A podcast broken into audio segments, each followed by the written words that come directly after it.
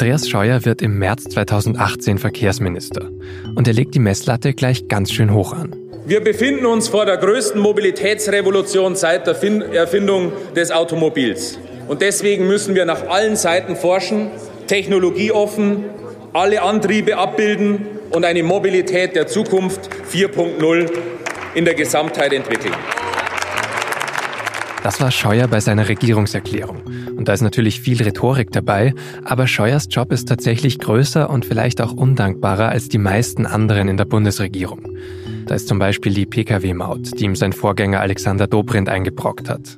Und dazu kommen noch alle anderen Verkehrsbereiche, zu denen Scheuer dann als Social-Media-Profi auch immer eine neue Videobotschaft veröffentlicht. E-Scooter und ja, auch Lufttaxis. Das Binnenschiff ist ein heimlicher Gütertransportgigant. Autos, Autos, Autos. Und da ist der Bus natürlich ein Megapfeiler. Nein, ich will endlich über die Bahn reden. Nein, wir haben den Schwerpunkt Fahrradverkehr. Den Schwerpunkt Fahrradverkehr.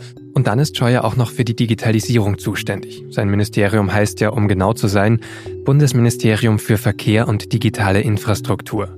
Insgesamt hat es 63 nachgeordnete Behörden und knapp 24.000 Vollzeitstellen. Um es auf den Punkt zu bringen, kein anderes Haus kann so viele Räder in Bewegung setzen wie das Verkehrsministerium. Aber keines steht in der öffentlichen Wahrnehmung auch so sehr für Stillstand. Wie Scheuer damit umgeht und welche Themen er und seine Vorgänger gesetzt und vielleicht verpasst haben, darüber spreche ich gleich mit Markus Balser, Mobilitätsexperte im SZ Hauptstadtbüro und mit unserem CSU-Experten Roman Deininger. Sie hören das Thema mit Vincent Vitus Leitgeb. Das Thema. Der Podcast der Süddeutschen Zeitung.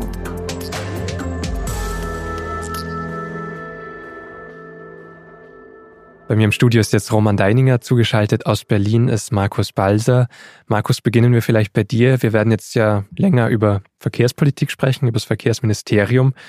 Interessieren sich im Moment mehr Menschen für das Thema als früher? Also ist das gerade so ein Thema, das im Aufwind ist? Also das ist es mit Sicherheit. Wir bekommen wahnsinnig viele Reaktionen auf das Thema und es ist sicherlich was eins, was jeden tagtäglich beschäftigt. Wir bewegen uns in den Städten oder auf dem Land und wir merken in den Städten beispielsweise, dass es schwierig wird, weil immer mehr Menschen mit dem Auto in die Städte fahren wollen. Die Städte sind verstopft, die öffentlichen Nahverkehrsmittel platzen aus allen Nähten. Wir merken auf dem Land, dass wir einfach nicht wirklich weiterkommen, weil es die Verkehrsverbindungen mit den öffentlichen vielleicht gar nicht gibt. Und deshalb wird es auch ein immer größeres politisches Thema. Und welche Rolle hat dann dieses Verkehrsministerium in der Bundesregierung? Also wie wichtig ist das dann, um damit umzugehen? Das ist eigentlich sehr wichtig. Das hat natürlich wahnsinnig viele Stellschrauben, um an diesen verschiedenen Problemen etwas zu ändern. Aber es ist auch ein unheimlich komplexes System. Wir haben das jetzt gerade mit einem Nervensystem verglichen, weil wenn man an der einen Stelle was dreht, dann macht sich das an der anderen Stelle bemerkbar. Wenn ich dem Autoverkehr Platz wegnehme, dann löst das natürlich bei den Autofahrern Ärger aus, um vielleicht die erbosten Radfahrer, die heute noch zu wenig Platz haben, zu befriedigen. Das sind sozusagen die inhaltlichen Herausforderungen, aber wenn man es jetzt eben vergleicht mit anderen Ministerien zum Beispiel, wie steht es da da? Also natürlich hat das Verkehrsministerium wahnsinnig viele Möglichkeiten. Also nehmen wir mal die finanziellen Möglichkeiten. Es hat einen Etat von 30 Milliarden Euro fast. Das ist also viel größer als beispielsweise Umweltministerium, Landwirtschaftsministerium, Entwicklungsministerium zusammen. Aber es ist natürlich auch eingezwängt in ziemlich viele Leitplanken, nennen wir es mal hier, bei dem Verkehrsthema weil es gibt eine sehr langfristige Planung für solche Infrastrukturprojekte zum Beispiel. Die beginnt eben nicht heute, sondern wenn Straßen heute gebaut werden, dann hat die vor 10, 15, 20 Jahren begonnen. Und wenn man andere Akzente setzen will, dann wird sich das erst in 10, 15, 20 Jahren wirklich auswirken, weil heute eben die Planung in so langen Zeiträumen passiert. Dann sind wir aber vielleicht trotzdem schon bei der CSU, die sitzt da jetzt seit zehn Jahren auf diesem Amt. Roman, vielleicht kannst du mal beschreiben, also warum ist die CSU erstens so lange schon auf diesem Amt und zweitens hat sie da vielleicht verpasst, eben solche langfristigen Veränderungen zu machen?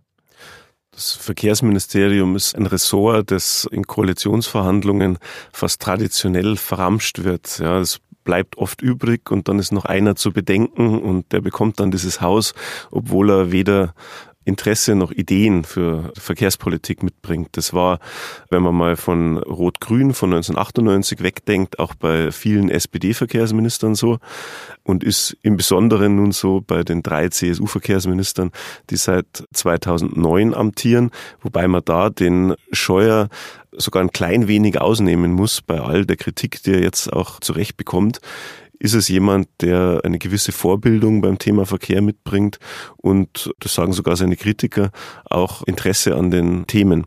Für die CSU ist das Verkehrsministerium natürlich auch deswegen praktisch, weil sie Bayern bedenken können äh, mit Straßen, mit Verkehrsprojekten. Und äh, die CSU ist eine Partei, die davon lebt, dass sie in Berlin Beute für Bayern macht. Das heißt Wahlgeschenke. Also Sie können dann für den Wahlkreis die Autobahn rausholen oder die Autobahnabfahrt. Wenn man das äh, kritisiert, nennt man es Wahlgeschenke. Aus Sicht der CSU sind es natürlich wichtige Infrastrukturmaßnahmen für den Freistaat. Da kann man im Einzelfall drüber streiten, wie man das bewertet. Aber grundsätzlich ist die CSU eine Partei, die nicht immer das Allgemeinwohl der ganzen Republik nach oben setzt, sondern die schon schaut, dass das eigene Bundesland gut bedacht wird. Aber den anderen Parteien war es nie so wirklich wichtig. Also ist immer übrig geblieben. Woran liegt denn das? Offenbar hat niemand die große Chance so gesehen, die in dem Ministerium liegt. Es zeichnet sich jetzt aber ab, also wenn man jetzt über die, eine mögliche Regierungsbeteiligung der Grünen an einer neuen Bundesregierung denkt, dann wäre das natürlich ein äh, Ressort, in dem die Revolution machen könnten. Deswegen glaube ich auch, dass wir unter den nächsten ein, zwei Verkehrsministern sicher jemand erleben werden, der da mit größerem Ehrgeiz und weitergehenden Plänen hingeht. Also ich würde es noch ein bisschen anders sehen, weil Roman, du sagst ja schon zu Recht, die CSU, die hat das Ministerium natürlich immer ganz gerne genommen. Und ich glaube, das war möglicherweise eins, was am Ende erst verteilt wurde, was aber für die CSU natürlich tatsächlich immer extrem wichtig war. Auch weil es immer darum ging, die Autobranche, die ja nun mal die wichtigste ist im Land, nicht zu sehr in die Mangel zu nehmen, eher zu fördern und dann vielleicht auch die richtigen Unternehmen unter den Autounternehmen zu fördern. Und da konnte ich mir auch vorstellen, dass andere Parteien eben wie die Grünen das einfach anders handhaben. Aber es gilt ja trotzdem als total schwierig zu führen, das Haus. Also eben, weil so viele Interessen kommen, eben von Bundesländern wie Bayern, von Lobbyisten aus der Autobranche, die ja doch sehr mächtig ist. Kann das ein einzelner Minister dann überhaupt so einfach machen oder ist man da nicht eher eingeklemmt sowieso? Also es gibt ein ganz schönes Beispiel, um das mal so ein bisschen plastisch zu beschreiben. Also es gibt ja in Deutschland den Versuch, Güter von der Straße, also vom LKW auf die Schiene zu holen. Und da hat sich das Ministerium überlegt, wir könnten die Trassenpreise für Güterstrecken senken. Also Güterzüge zahlen eine Art Maut für die Schienen. Und wenn die geringer ausfällt, dann könnte das einen positiven Effekt haben. Mehr Güter könnten mit dem Zug transportiert werden. Im Ministerium selber gab das sofort ziemlich großen Protest, weil das zwar eine Idee der Eisenbahnabteilung war, aber die Wasserstraßenabteilung dagegen revoltiert hat und gesagt hat, aber die Wasserstraßen sind doch auch umweltfreundlich. Wenn die Bahn das bekommt, dann wollen wir eine ähnlich große Entlastung bekommen, damit wir nicht in der Konkurrenz der verschiedenen Verkehrsträger hinterherhinken. Und mit sowas muss ein Minister natürlich arbeiten, aber ich glaube, dass das machbar ist. Es gibt natürlich in jedem Haus Widersprüche und unterschiedliche Interessen, aber die muss ein Minister moderieren, muss das vielleicht ausgleichen, muss dann irgendwann auch entscheiden. Und das passiert vielleicht in dem Verkehrsministerium ein bisschen zu selten bisher.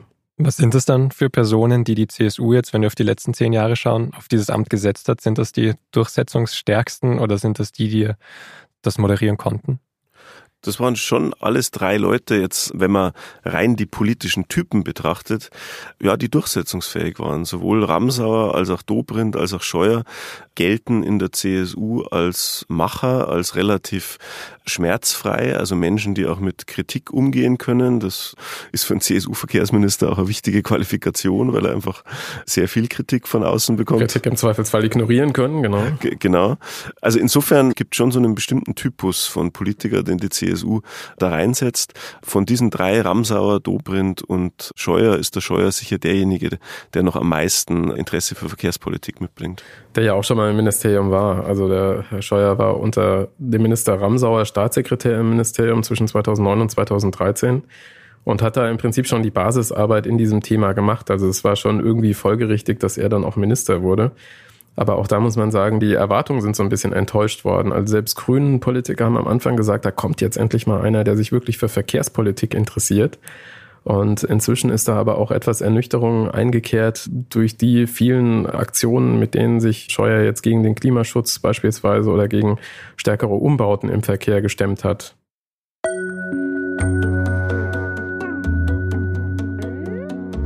Andreas Scheuer ist 1994 in die Politik gekommen. Er kommt aus Passau und ist dort in die Junge Union eingetreten. Seit 2002 sitzt er im Bundestag. Nach einem Lehramtsstudium hat er einen Magister in Politikwissenschaft gemacht und dann einen sogenannten kleinen Doktortitel von der Uni in Prag bekommen. Den trägt er nach öffentlicher Kritik nicht mehr. Die Abschlussarbeit selbst verrät aber einiges über Scheuer. Er hat geschrieben über die politische Kommunikation in der CSU.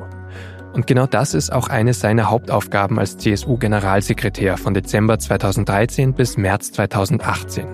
Scheuer tut viel dafür, die Partei möglichst gut zu präsentieren und vor allem auch im digitalen Bereich erfolgreich zu machen. Liebe Freunde, wir haben bei den Social-Media-Kanälen gigantischen Erfolg. Es ist ein schneller Weg, politisch Interessierte zu erreichen. Unser Anspruch ist, wir wollen Meinungsführer im Netz werden, was die politischen Themen anbetrifft.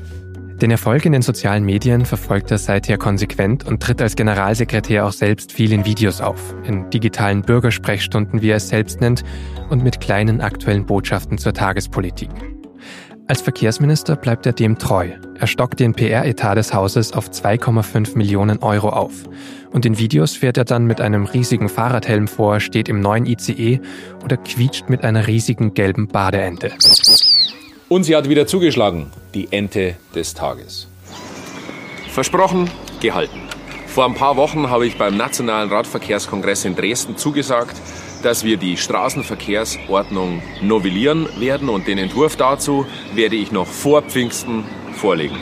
Meine Damen und Herren, verehrte Fahrgäste, begrüße Sie sehr herzlich im ICE der neuen Generation, ICE 4. Ich hoffe, Sie fühlen sich wohl, Sie sind gut versorgt von der Bahn.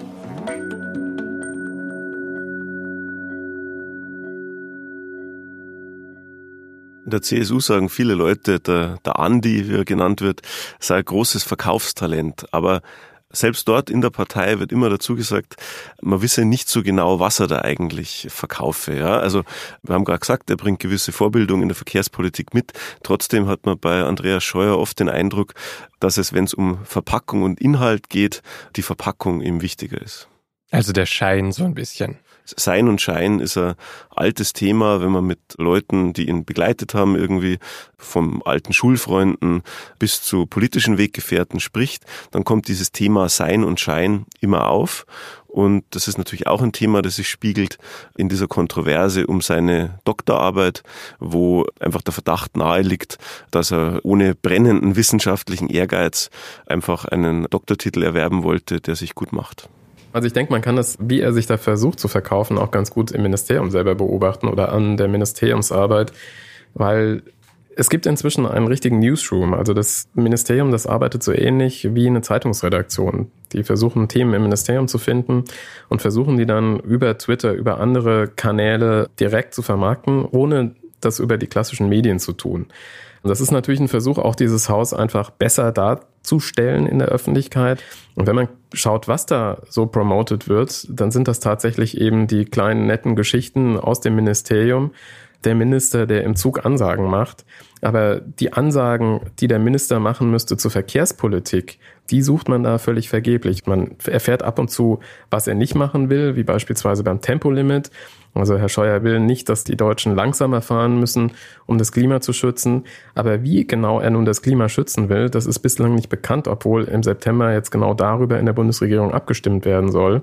Also da gibt die Politik doch manchmal einige Rätsel auf. Scheuer fällt auch auf, durchaus sympathisch übrigens im ersten Moment, mit so einem gewissen Spieltrieb, der fast was Kindliches hat. Ja, wenn man ihn auf den schönen Fotos und Filmchen, die sein Ministerium in die Welt schickt, da mit dem E-Scooter oder anderen lustigen Gefährten rumrasen sieht, das macht ihm, glaube ich, authentisch Spaß. Gleichzeitig begleitet ihn genau deshalb auch immer so der Verdacht mangelnder Ernsthaftigkeit. Fehlt es da an Substanz? Also das liegt, glaube ich, wirklich sehr nah beieinander. Anderes Beispiel ist, er hat als junger Staatssekretär mal eine Disco besucht, irgendwo in, äh, bei Passau und hat da seine Limousine vor der Disco warten lassen, bis er fertig ist und wieder rauskommt. Das ist eine Geschichte, die außerhalb von Passau erzählt wird als der Schnösel lässt den armen Fahrer warten und wie arrogant ist das. In Passau selber erzählt man das als Geschichte von Bürgernähe. Ist das nicht toll? Der Minister geht auch in die Disco und also das liegt alles nah beieinander und hat immer zwei Seiten. Aber war das schon immer so? Hatte der früher mal Themen, für die er wirklich gebrannt hat, oder war das immer so ein Suchen nach, wer ist, was will eigentlich Andreas Scheuer? Auch in seinem Aufstieg in der CSU hatte er jetzt nie ein großes Projekt, mit dem er verbunden wurde, ein bestimmtes Politikfeld, wo er besonders aufgefallen wäre. Aber da muss man jetzt fairerweise sagen, das haben nicht viele Politiker. Andreas Scheuer ist jemand, der in der CSU erfolgreich war und auch heute noch, selbst jetzt, wo er so unter Kritik steht, seine Anhänger hat, weil er die Partei ganz gut verkörpert. Der hat dieses aufreizende Selbstbewusstsein. Der scheut sich nicht zurück, auch einmal eine rhetorische Rauferei mit jemand einzugehen. Also er verkörpert viel von dem, was die CSU für ihre Fans attraktiv macht und gleichzeitig für ihre Gegner so schwer genießbar. Dann war er eigentlich ein sehr guter Generalsekretärskandidat. Der war als Generalsekretär tatsächlich eine klassische Wahl, möchte man fast sagen. Und ist auch so, dass der langjährige Parteivorsitzende Horst Seehofer, dem er quasi gedient hat, der war hochzufrieden mit ihm, weil der Scheuer jemand ist, der vielleicht in Abwesenheit großer Ideen und Projekte einfach Aufträge ausführt.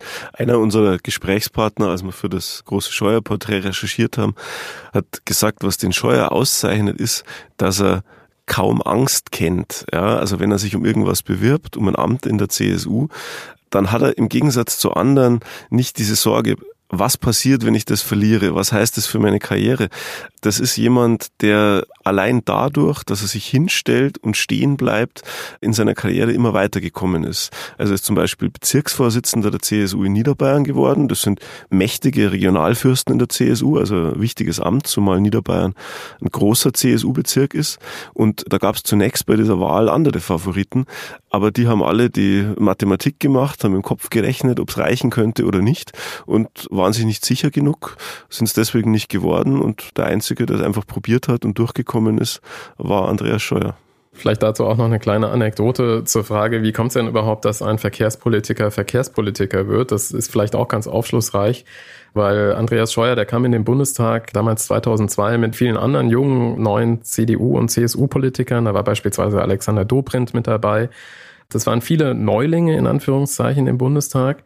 Und in dieser Phase wurde dann der Posten des verkehrspolitischen Sprechers in der Fraktion frei. Daraufhin wurde Andreas Scheuer gefragt, hast du denn Lust, das zu machen? Und er soll dann gesagt haben, ja, dann mache ich halt Verkehrspolitik. Das zeigt vielleicht, also wie kommt man zu so einem Posten innerhalb einer Fraktion, einer Partei? Das ist eben nicht die fachliche Vorprägung. Ich glaube, er hat sich dann wirklich reingefuchst in dieses Thema. Er hat auch ein gewisses Febel dafür, hat auch so einen Parlamentskreis Oldtimer aufgebaut. Also diese Technik, die liegt ihm, das mag er irgendwie, Autos. Da, da wird ähm, er jetzt sofort unterbrechen, Scheuer, und wird sagen, Oldtimer, das ist viel zu eng gefasst. Automobil ist Kulturgut. natürlich, natürlich. Völlig richtig. Aber das sagt schon einiges auch aus über die Stellung des Autos im Bundestag ein bisschen vorgehoben. Es gibt wahrscheinlich keinen ja. alten Eisenbahnclub im Bundestag. Nicht, dass ich wüsste, genau. Und als dieser verkehrspolitische Sprecher ist er dann eben Ramsauer auch aufgefallen und wurde dann gefördert oder gab es diese Beziehung schon länger? Ich glaube, die gab es schon vorher, weil Ramsauer sich daran erinnert, dass der Andi Scheuer sich was getraut hat. Also das war einer, der eben wie Roman das auch schon beschrieben hat, der Projekte angeschoben hat und, und dem man deshalb auch eben in der CSU was zugetraut hat. Und was hat ihm dann Peter Ramsauer eben beigebracht, konkret, dass er jetzt als Verkehrsminister vielleicht auch nutzen kann? Also Scheuer ist ja jemand, der so wahnsinnig gut kommunizieren kann, der gut auch bei öffentlichen Versammlungen auftreten kann, mit den Bürgern reden kann. Aber ich glaube, der es auch versteht, Strippen zu ziehen. Und Peter Ramsauer hat zu denen gehört, die ihm das beigebracht haben. Es gab da beispielsweise ein Treffen, das in Bayern stattgefunden hat, damals hoch über dem Königssee in einem Hotel dort, wo Peter Ramsauer einen EU-Kommissar getroffen hat, der damals für Verkehrspolitik zuständig war, bei dem er gesagt hat, es gibt so viele Probleme mit der EU, da müssen wir einen persönlichen Draht finden und Andi Scheuer sollte dabei sein, weil er diese Probleme eben als Staatssekretär lösen sollte. Dann hat man ein gemeinsames Wochenende dort in einem Hotel verbracht, glaube ich auch einige Zeit an der Bar verbracht und ist sich da irgendwie offensichtlich auch persönlich näher gekommen, was natürlich das Lösen von Problemen dann möglicherweise mit Brüssel leichter gemacht hat. Inzwischen funktioniert das nicht mehr so gut. Anderer Verkehrskommissar, andere Kommission. Und wir haben jetzt gerade gesehen, dass die ja, Beziehung mit Brüssel doch ziemlich angespannt ist, weil es immer wieder Probleme mit der Maut gab und letztlich der EuGH die Maut ja auch gekippt hat. Ja, und die Maut ist ja auch total zentral gerade als Thema für das ganze Ministerium. Kannst du vielleicht nochmal erklären, worum es da geht, Markus? Die Idee hinter der CSU-Pkw-Maut war ja, dass man vor allem die Ausländer dafür zahlen lassen wollte. Und Brüssel fand die Idee natürlich nicht gut, weil die EU-Kommission darauf achten muss, dass alle Europäer in Europa auch wirklich gleich behandelt werden. Das wäre tatsächlich bei der Pkw-Maut so nicht gewesen. Ähm, die Deutschen hätten gezahlt für die Pkw-Maut, wären aber an anderer Stelle über die Steuer im gleichen Umfang entlastet worden. Und genau diese Diskriminierung hat halt der EuGH, der Europäische Gerichtshof, bemängelt und hat gesagt, Leute, das geht nicht. So könnt ihr das in Europa nicht machen und ähm, hat das Projekt gestoppt. Man hätte die Pkw-Maut natürlich auch ganz anders aufziehen können. Was Umweltschützer beispielsweise fordern, ist, dass man eine streckenabhängige Maut einführt, die Autofahrer dafür zahlen lässt, ganz gleich, wo sie herkommen, eben wie lange sie auf einer Autobahn unterwegs sind. Das hätte auch Geld fürs System gebracht, um die Autobahnen auszubauen, zu verbessern oder vielleicht die Bahnen auszubauen und zu verbessern. Aber hätte eben einen anderen Ansatz gehabt, der auch sicherlich von Brüssel nicht bemängelt worden wäre. Aber da hat man sich einfach schlichtweg verrannt in diese Idee. Und woran liegt das? Liegt das daran, dass eben das CSU-Politik ist, die aus Bayern kommt, wo eben auch Autokonzerne sitzen zum Beispiel? Oder liegt es daran, dass in Bayern eben sehr viele Straßen auch sind, dass man da ein Interesse dran hat? Oder ist das einfach eben eine größere Idee? Wie so oft bei der CSU liegt das Richtige und das Überzogene sehr nah beieinander. Der Unmut der Menschen ist da und verständlich, wenn man vergleicht. Also die Leute fahren ins Ausland und zahlen irgendwas und die Touristen bei uns zahlen nichts. Also man hat einen Punkt, aber gleichzeitig bemüht man sich halt nicht um eine differenzierte, faire, vielleicht europäische Lösung, sondern versucht einen sehr engen inhaltlichen Gedanken durchzusetzen, egal ob das sachpolitisch jetzt funktioniert. Und das hat für die CSU einige Male geklappt und bei der Maut hat es eben nicht geklappt. Und damit damit ist natürlich diese Art von Politik auch mal symbolisch krachend gescheitert. Das muss ja jetzt Scheuer irgendwie ausbaden. Ist das auch ein Thema, das er mitgetragen hat oder ist das jetzt tatsächlich sowas, was übrig geblieben ist von Dobrindt noch? Also beschlossen und eingeführt hat es Dobrindt. Das war ja eine Dobrindt-Erfindung im, im Wahlkampf damals in Bayern, um in der bayerischen Landtagswahl eben Stimmen zu sammeln. Scheuer hat das aber nie wirklich abgelehnt, hat es mitgetragen, hat dann auch dafür gekämpft, dass das im Bundestag eine Mehrheit bekam. Und es ist einfach der Bundestagsbeschluss jetzt da. Er sagt, er hätte das umsetzen müssen. Mir bleiben da Zweifel. Scheuer hat das im Hintergrund immer weiter vorangetrieben und es war aber eben ein gewisses Risiko da, dass dieses Projekt tatsächlich scheitert und damit eben viel Geld verloren geht.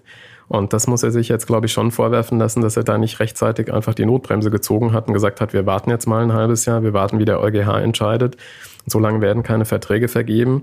Und das verhindert, dass wir am Ende vielleicht 500, 700 Millionen Euro Steuergeld, wie auch immer, dann an die Betreiber zahlen müssen für eine Maut, die es nie geben wird.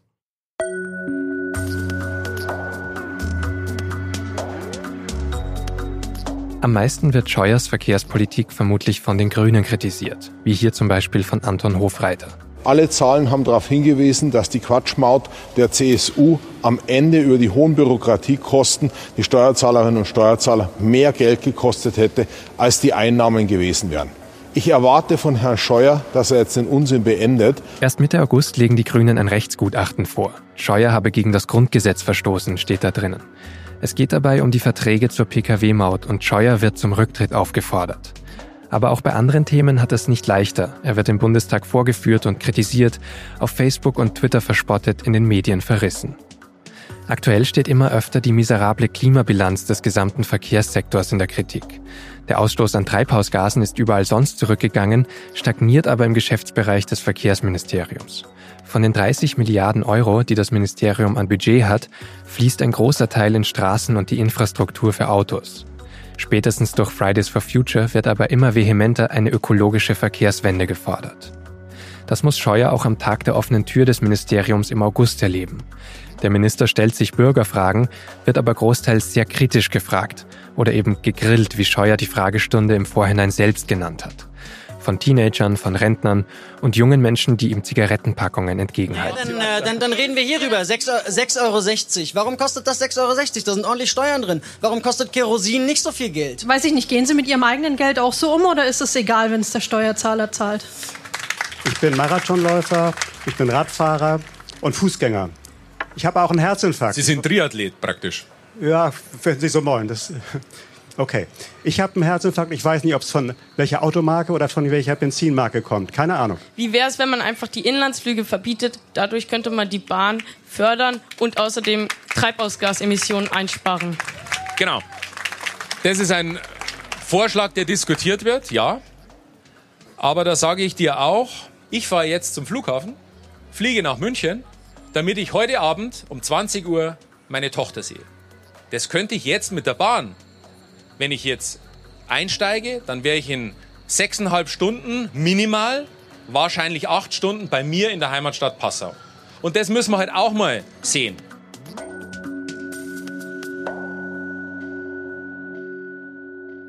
Wie seht ihr das denn? Das Klima ist jetzt doch sehr angespannt und viele wollen diese ökologische Verkehrswende. Kann Scheuer da jetzt überhaupt gerade irgendwas richtig machen oder in welche Richtung könnte er denn überhaupt gehen? Naja, er kann da schon eine ganze Menge richtig machen, weil in der Vergangenheit eine ganze Menge falsch gelaufen ist. Also wir haben ja eine ganze Menge Bewegung bei der Klimapolitik in Deutschland schon erlebt. Wir haben die Energiewende erlebt, wo ein ganzer Sektor eben einen neuen Weg eingeschlagen hat und so auch eine ganze Menge CO2-Emissionen auf bestimmten Seiten gespart hat. Andere Industriezweige haben das auch gemacht. Der Verkehr, der hinkt da massiv hinterher. Die Autos sind zwar so ein bisschen umweltfreundlicher geworden, aber dadurch, dass viel mehr Autos heute unterwegs sind, ist das letztlich ein Nullsummenspiel und die Treibhausemissionen sind im Verkehr eher noch leicht gestiegen als gefallen in den vergangenen Jahren. Und das ist natürlich eine völlig verfehlte Politik oder überhaupt keine Politik. Da müsste man jetzt einfach in die Vollen gehen und müsste tatsächlich an Stellschrauben arbeiten. Also eine Idee war ja, einen CO2-Preis einzuführen, beispielsweise Treibstoffe etwas teurer zu machen, so dass der Druck auf die Autoindustrie steigt, vielleicht dann noch sparsamere Autos zu entwickeln, so dass auch Geld dafür ist, um umweltfreundliche Projekte einfach anzuschieben. Aber das sind alles Dinge, die Scheuer bisher völlig ablehnt. Also sein Dogma ist nicht verbieten, nicht verteuern, nicht verteufeln. Und das ist natürlich ein Problem bei der Klimapolitik, weil man wird den, den Nutzern etwas nehmen müssen, sie müssen etwas bezahlen, um Klimapolitik überhaupt leisten zu können. Und diesen Weg des Widerstands, den ist Scheuer bislang nicht bereit zu gehen. Und das wird sich aber früher oder später ändern müssen. Da führt eigentlich kein Weg dran vorbei rein strategisch liegt für Scheuer natürlich eine Chance darin, dass die CSU ja gerade unter Söder sanft oder eigentlich gar nicht so sanft ergrünt. Söder inszeniert sich als Baumumarmer und Bienenretter. Selbst Alexander Dobrindt, der bisher nicht im Verdacht war, grüne Ideen irgendwie für besonders interessant zu halten, kommt jetzt mit der Idee von Klimaanleihen daher. Das heißt, in der ganzen CSU ist da gerade so ein gleich grüner Aufbruch zu spüren wenn Scheuer da irgendwie aufspringt, ja, dann ist vielleicht auch möglich, dass er aus dieser Image-Ecke, in der er jetzt steht, ein Stück weit rauskommt. Aber er ist natürlich anders als Söder, als Verkehrsminister auch in ganz anderen Abhängigkeiten. Von ihm als Verkehrsminister der CSU, überhaupt der Union, wird natürlich von bestimmten Kreisen auch erwartet, dass er der Lord Siegelwahrer der, der Autorepublik ist. Also es ist sicher nicht leicht für ihn. Und es fehlt ja auch noch an anderen Stellen. Also angenommen, er macht Autofahren teurer oder es gibt einen CO2-Preis, dann steigen vielleicht mehr Leute auf die Bahn um, aber die Bahn ist an Kapazitätsgrenzen, oder? Das ist absolut richtig. Das war ja das, was ich vorhin auch meinte es müsste mehr Geld da sein, um das in andere Projekte zu stecken. Es gibt ja das Ziel der, der Bundesregierung, die Zahl der Bahnpassagiere in den nächsten zehn Jahren zu verdoppeln auf dann 260 Millionen. Das ist natürlich ein spannendes Ziel, aber dafür müsste man auch das Geld zur Verfügung stellen. Denn die Bahn leidet heute darunter, dass sie bestimmte Strecken schon nicht mit mehr Zügen fahren kann, weil die einfach völlig überlastet sind. Sie leidet darunter, dass sie einfach nicht mehr Züge einsetzen kann, weil sie die Züge schlicht nicht hat. Da wird es halt schwierig, dann für ICEs wirklich pünktlich zu sein, wenn das Netz einfach in einem völlig veralteten Zustand ist. Und das, was wir im Moment sehen, also die leichten Erhöhungen für den Betrieb der Bahn, die es da im Haushalt im Moment gibt, die werden dafür nicht reichen. Also da wird man sich einiges einfallen lassen müssen, um dieses Ziel wirklich zu realisieren. Absolut richtig.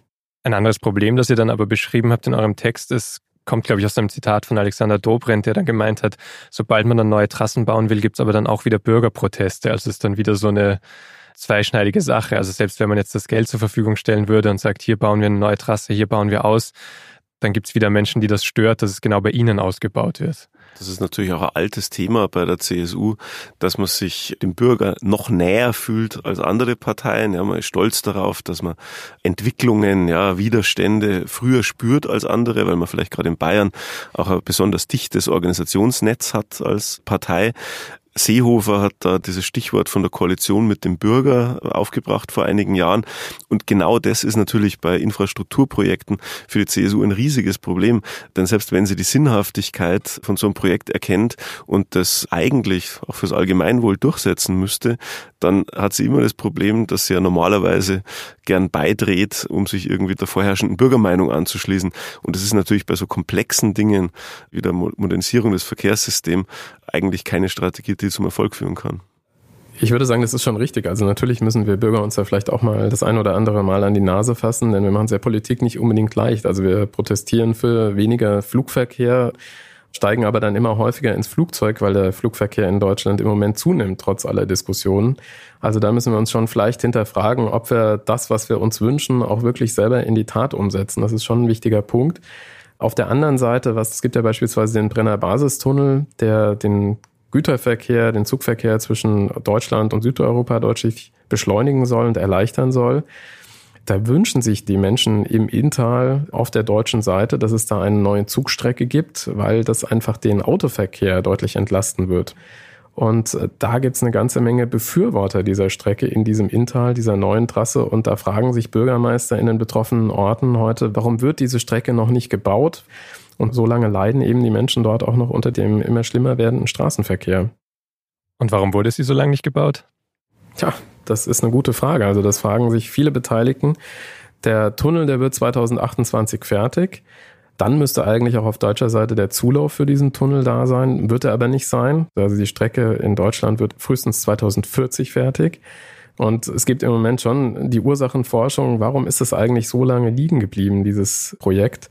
Und da muss man schon sagen, dass im Ministerium da einfach bisher wahrscheinlich andere Prioritäten herrschen, dass es einfach Priorität war, Straßen auszubauen und die Bahn da doch bisher, das ändert sich jetzt etwas, aber eben ein Schattendasein geführt hat. Momentan werden da in Bayern fünf Trassenvorschläge diskutiert. Ich denke, Scheuer hat jetzt erkannt, dass er das stärker in die Hand nehmen muss. Und die ja, komplexe Situation gerade ist, dass viele Leute sich die Trasse wünschen, um den Verkehrslärm an der Straße zu reduzieren und überhaupt den Verkehr. Auf der anderen Seite will natürlich kein Landrat und kein Bürgermeister diese Trasse durch sein Land laufen haben. Ja, es ist ein üblicher Zielkonflikt. Jetzt sind wir da auch natürlich schon wieder sehr im Lokalen und im Kleinen bei diesem Projekt. Das Verkehrsministerium steht aber eben, um Scheuer zu zitieren, vor der größten Revolution seit Erfindung des Automobils. Was müsste denn im Großen eurer Meinung nach passieren? Also ich glaube, das sind drei Dinge, die man jetzt wirklich in Angriff nehmen müsste. Man müsste einfach über die Verkehrsträger hinweg einfach besser planen. Es gibt ja viele, die gerne mit dem Zug fahren würden, in die Städte pendeln würden mit dem Zug, aus den Vororten vielleicht kommen, nach Berlin reinfahren aber die stehen dann vor dem Problem, ich muss erstmal mit dem Auto losfahren, weil mein Ort ist einfach nicht angebunden ans öffentliche Netz. Wo parke ich dann mein Auto an der S-Bahn? Es gibt keine Parkplätze. Das sind so kleine Beispiele, die aber dann natürlich in der großen Politik münden müssen, die Verkehrsträger einfach besser, viel besser zu vernetzen, um zu verhindern, dass immer mehr Menschen, weil die Städte wachsen, in die Städte hineinfahren mit dem Auto. Denn das führt ganz sicherlich zum Verkehrsinfarkt in den Städten. Also man muss einfach besser über die Verkehrsträger hinweg planen wir müssen sicherlich auch in eine Verkehrswelt kommen, die einfach mehr Umwelt- und Ressourcenschutz bietet. Da ist sicherlich das Elektroauto von Hilfe, aber das dauert einfach noch eine Weile, bis das in größerer Zahl eingesetzt werden kann. Und dann brauchen wir vielleicht auch Strukturen, die das etwas besser fördern als bisher. Also wir fördern ja viele Dinge, die nicht besonders umweltfreundlich sind. Dieseltreibstoff beispielsweise ist deutlich günstiger heute noch, weil er alles steuerlich erleichtert wird. Das sind Dinge, die wir einfach abschaffen müssen. Und das Dritte ist sicherlich, dass man einfach den Platz in Städten beispielsweise neu vermessen muss.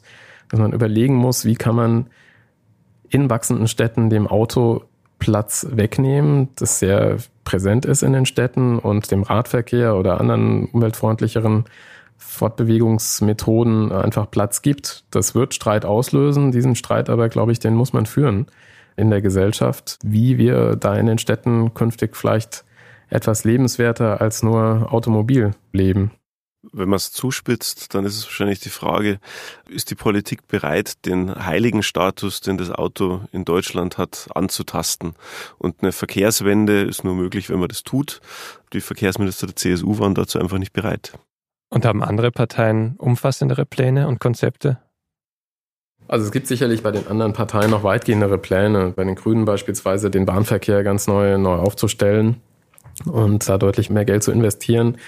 Aber das sind natürlich auch Pläne, die sich dann an der Realität messen lassen müssen. Also auch die Grünen werden dann mit einem Finanzminister sprechen müssen, der das Geld dafür zur Verfügung stellt.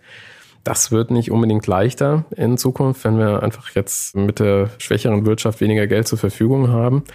Also Pläne allein reichen sicherlich nicht, aber es würde sicherlich spannend werden in der neuen Regierungskonstellation, ob sich die Pläne dann tatsächlich umsetzen lassen. Vielen Dank. Top, danke. Danke auch. Du, Markus, ich habe eine gute Nachricht für dich. Wir sehen uns morgen im Berliner Büro. Muss, muss schreiben bei euch. Das ja. ist ja also ausgezeichnet. Ich hoffe, du fährst mit der Bahn. Ja? Also Selbstverständlich, heute, heute Abend. Ja. Ciao. Ciao.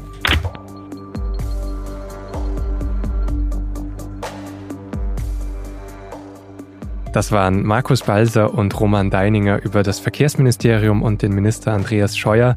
Sie haben dazu gerade auch zwei lange Recherchen veröffentlicht über Andreas Scheuer, über sein Haus und die verlinke ich in den Show Notes. Das war das Thema für diese Woche. Dieser Podcast wird produziert von Laura Terberl und mir, Vincent Vitus Leitgeb. Wenn Sie Fragen, Anregungen haben oder Kritik für uns, dann schreiben Sie uns doch gerne eine Mail an podcast.sz.de. Alle Infos zu allen weiteren SZ-Podcasts finden Sie auf sz.de-podcast. Vielen Dank fürs Zuhören. Bis nächste Woche.